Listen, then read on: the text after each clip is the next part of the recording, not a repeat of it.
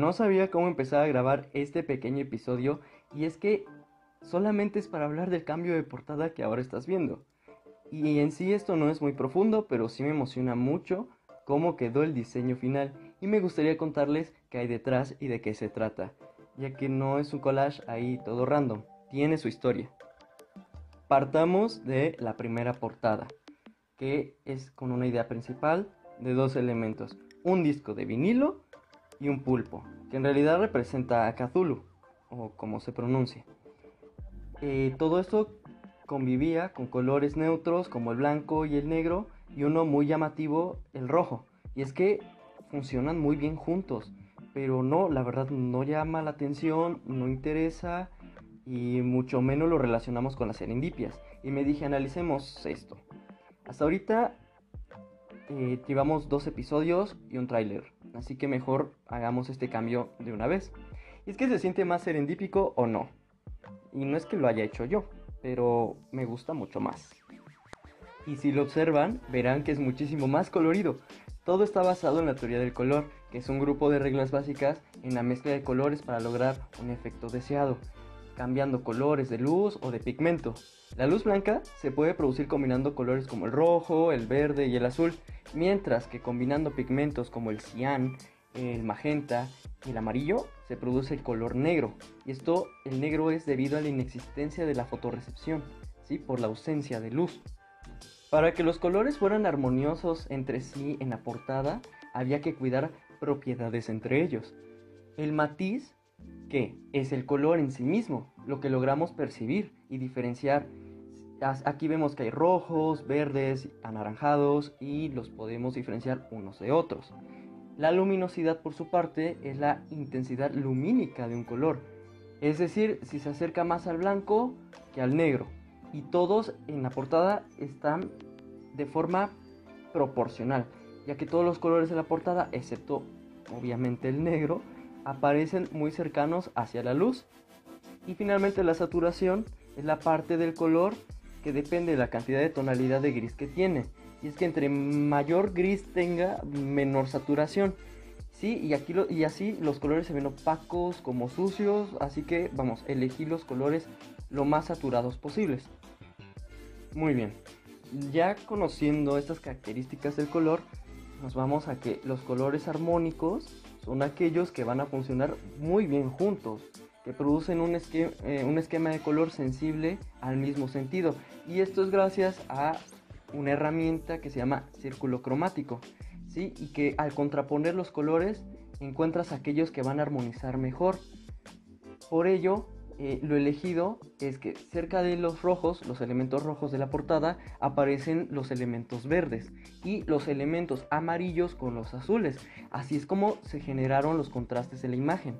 Aparte de la naturaleza de las serendipias, que en mi imaginación pues son criaturitas, son seres que de verdad para mí son muy coloridos pero que no siempre son vistos a simple vista. Pero ya sé, esto es algo extraño, pero de ahí, de ahí su belleza, su chiste. Todo esto es posible gracias a la percepción. En fisiología, lo que mejor nos ayuda a interactuar con el mundo son los sentidos, y en este caso es el ojo humano. En la, la retina es un órgano muy sensible a la luz, donde existen millones de células especializadas para detectar las longitudes de onda que eh, proceden de nuestro entorno.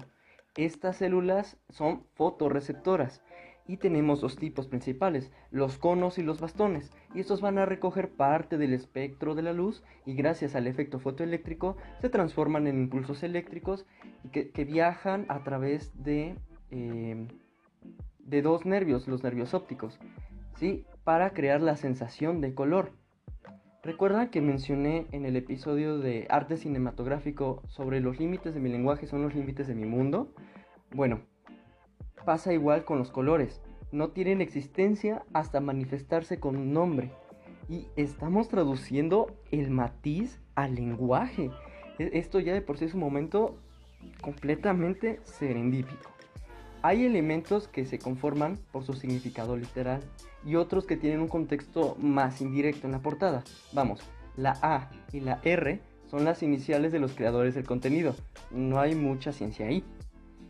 El cosmos lo relacionó con la percepción de la realidad y por su evolución en sí mismo, y que lo hizo a través de nosotros. Nosotros somos producto del cosmos, para que él fuera consciente y se reconociera por interpretación. Todo esto lo logro y lo hago tangible por medio de las figuras anatómicas en el collage. Igualmente aparecen figuras, eh, indicios de temas que se van a tocar a futuro. Y en sí lo que se busca es representar que todo está flotando, pero solo y que solamente aparenta caos. El hecho de que aparezca una hoja de marihuana y el astronauta cerca, o a Jesucristo y un corte sagital del cerebro humano, en realidad es una demostración de que las cosas tienen relación entre sí y las serendipias, las serendipias son los nudos que hacen relacionar las líneas de cada uno de estos elementos.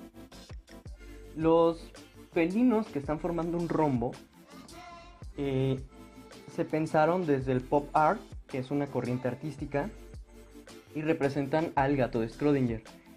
Y alrededor de estos aparecen elementos muy, muy directos con el misticismo.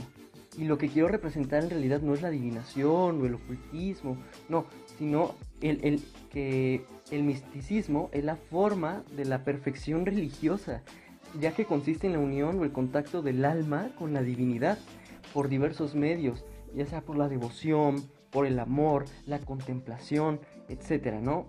Ah, y es que no quería que pasaran desapercibidos todos estos detalles que he plasmado en la portada. Sí, y bueno, solamente quería contarles de qué trataba, por qué los colores que elegí.